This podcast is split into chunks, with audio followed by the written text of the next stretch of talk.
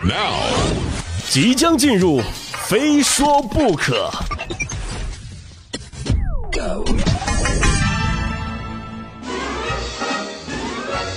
一种语言，万种心情。各位好，这里是由没有冠名独家赞助播出的《非说不可》，我是鹏飞。本节目正在通过蜻蜓 FM 独家网络播出，欢迎您猛烈点击、频繁收听。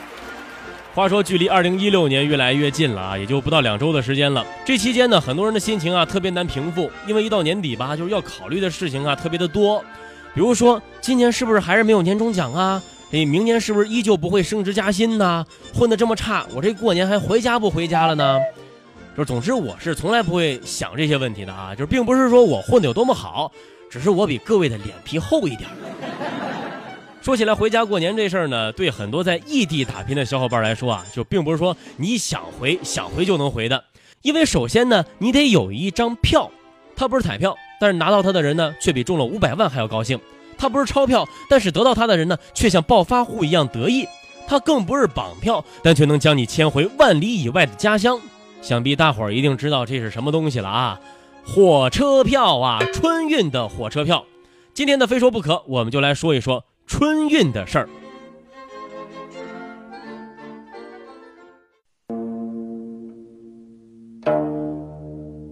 古诗有云：“独在异乡为异客，每逢佳节倍相亲。”啊，不对，呃，倍思亲。每到年终岁末呢，这异乡的人们就开始上路了。小伙伴们的思乡情是比平时更浓。不论您有没有实地感受过春运，总之，不论是从网上看到的，还是从亲戚朋友那儿听到的，那些绿皮的、红皮的、蓝皮的，亦或是和谐的，地上跑的、天上飞的、水里游的，都开始蠢蠢欲动了。无论你是农村户口还是城市户口，无论你是啃老族还是月光族，再不管你是有钱的还是没钱的，有没有购物卡、年终奖、年底双薪、灰色收入，过年了都一样样的要回家团聚。因此，在每年的这个时候呢，甭管是程序员、质检员、销售员还是公务员，都有了一个统一的名字——迁徙员。春运来了，没错，哎，春运来了啊！这二零一六年的春运呢，将从一月二十四号启动，三月三号结束。按照互联网订票预售期六十天来计算呢，早在今年的十一月二十六号就可以买到明年一月二十四号春运第一天的火车票了。这春运的火车票呢，我是给它分成了两类哈。第一类是不好买的哦，对啊，就是大家习惯说用抢啊。那么第一类就是不好抢的。那么第二类呢，啊，就是更不好抢的了。各位不妨来回忆一下前一阵子啊，就是刚好除夕那几天的车票开售，那可以说是秒光啊。那几天也被称为是第一轮的抢票高峰。可是第一轮的春运抢票才过去没几天呢，这头两天很快又迎来了新一轮的抢票高峰。根据预售期，十二月二十六号，网络和电话呢就已经开始发售二零一六年二月十三号，也就是农历正月初六的火车票了。就这也意味着啊，春运返程车票开抢了。我们都知道啊，春节七天假，大部分单位呢都是初七上班，所以初六这天呢，一大群小伙伴都要踏上返程之路了。所以那几天呢，同样是春运火车票的抢票高峰期。不过在这还是先弱弱的问各位一句哈。还返程呢？您回家的票买到了吗？说起春运呢，最早的时候不这么叫，一开始呢叫做春节客运，后来呢就叫做春节期间的交通运输，再后来就简化为春运二字了。从上个世纪五十年代至今呢，春运可以说是中国一年一遇的社会问题。检索关于春运的相关信息啊，就是第一次出现“春节客运”这个字样呢，是在一九五三年二月八号的《人民日报》。哎，当时文章就说了，啊，今年春节旅客将比去年同期增加一百万人，但却没有说总人数是多少。到了一九五四年呢，铁道部就有了春运的记录了，呃，时间为春运前后的十五天，日均客流量呢是七十三万人次，高峰客流量为九十万人次。现如今呢，这春运呢已经成为了人类历史上规模最大的周期性的人类大迁徙，在四十天左右的时间里呢，有三十多亿人次的人口流动，占到了世界人口的二分之一，相当于全国人民进行两次大迁徙。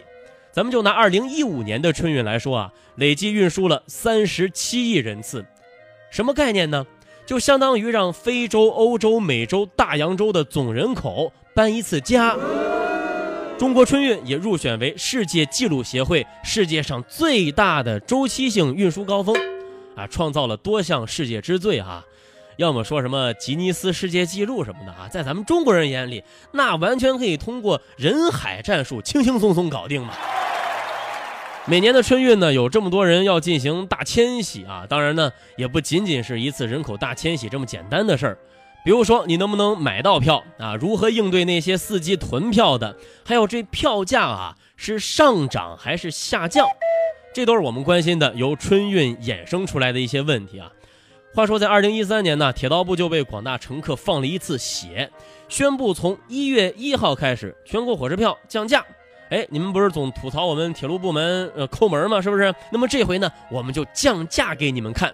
只不过这调价区间吧，在五毛钱和四块钱之间。哎，这就好比说你往长江里面打了一颗鸡蛋，来吧，小伙伴们，你我共饮这碗啊鸡蛋汤。每年的春运呢，铁路运输啊都是重中之重啊。这铁老大呢，一般都会采用基本方案、预备方案、应急方案这三套运力方案呢，分别应对正常客流、高峰客流和突发客流。如今的铁总呢，为了缓解购票压力啊，实行的是实名制购票，窗口、网络、电话等多种渠道分散购票人群。官方称一票难求的情况已经有所缓解了。就是我今儿呢，在百度上输入了一下“一票难求”这四个字儿啊。结果我发现呢，很有意思的现象哈，就是在二零零七年的时候呢，铁道部门就发文称，哎，到了二零一零年，春运一票难求将得到有效的缓解。在二零零九年呢，铁路部门又发文称了，一票难求现象呢将在二零一二年基本消除。于是我又接着往下刷网页啊，发现，在二零一零年的时候，铁道部门又说了，到二零二零年，铁路呢将解决一票难求的现象。最让人意外的是，二零一一年铁道部门再一次发话了，二零一五年不再出现一票难求，就是大伙儿不妨对照一下哈，就二零一五年就是今年，各位买票容易吗？就感情这是铁道部门每年都要在固定的时间、固定的场合说一句固定的话来找一次存在感吗？看完这些内容啊，我就不断的在安慰自己啊。做人嘛，最重要的是开心，是不是？虽然说今年买不到票，回不去家，要不就自己给自己煮碗面吃，吃你妹的面呐！还好意思说缓解？排队买不到票可以上网，上网买不到票可以打电话，打电话买不到票可以排队，排队离火车站还有两站路呢，这公交师傅就开始催你了。要买票的朋友们请注意了，现在您就可以下车排队了。总之，我们的口号就是一二三四五，春运订票好辛苦；一二三四五六七，买不到票我好着急；一二三四五六七八九，火车票你到底有没有啊？幺二三零六，电话让你拨个够。非说不可，下一时段见。非说不可，还有一说。欢迎回到由没有冠名独家赞助播出的《非说不可》，我是鹏飞。今儿我在我们家楼下呢，看到了一张小广告，上面这么说的啊：招聘代买火车票人员，要求个头高、眼神灵、能吃苦、动作快、扛得饿、耐得渴、真假票会识别，有意者请联系缺票先生啊！你缺心眼儿先生吧？年底啊，很多小伙伴都在寻思着啊，就是换个工作什么的。我倒是觉得哈，就可以考虑一下代买火车票这事儿，先过个渡，是不是？因为这年头啊，做什么生意都要考虑刚需。一开始不是说了吗？每年三十多亿人次啊，就是说好几亿个刚需在等着你呢。而且一个人呢，平均下来要买好几张。说起春运呢，头两天我就在找啊，看看有没有什么跟春运有关系的歌想给大家放一放。就找了半天呢，就是都是一些格调不高的网络歌曲。就正发愁着呢啊，我一同事老康就对我说了：“哎，那个张信哲有一首歌啊，就是唱春运的。”不是张信哲，我熟啊，是不是？他他哪首歌是唱春运的呢？我那同事老康就说，那就就那首啊，回来，不是回回来啊，就我的心再也回不去了，对不对？眼看着就要让满心遗憾为爱收，哎，别说，还真挺像的呢。我们再也回不去了，对不对？就算曾经几乎拥有幸福的完美，你的心回不去了，对不对？正所谓春运虐我千百遍，我待春运如初恋。尽管买票之路是荆棘密布啊，但是依旧挡不住小伙伴们渴望回家的心。说起来，怎么能够快速抢到春运火车票呢？在这儿给大家分享一下我的经验。网络订票尽管说被频频吐槽啊，但依旧是当下的主流。一台电脑不好使，你再多用几台嘛，来再加几部手机。可是说到这儿呢，又不免吐槽一下咱们国家的网速。哎，这高峰期你登录一下幺二三零六，这比登天还难呐！我曾经以为蜗牛是这个世界上最慢的，后来发现比蜗牛慢的是网速啊。拼网速，咱们国家呢，全世界才排名四十多位啊，但即便如此，也比国足的排名高啊。足球踢不好呢，咱们可以找外援；买不到票，一样可以求助国外的小伙伴们呢。那些长期在异国他乡、远离亲人朋友的海外学子啊，其实除了代购，您还能做很多很多事情。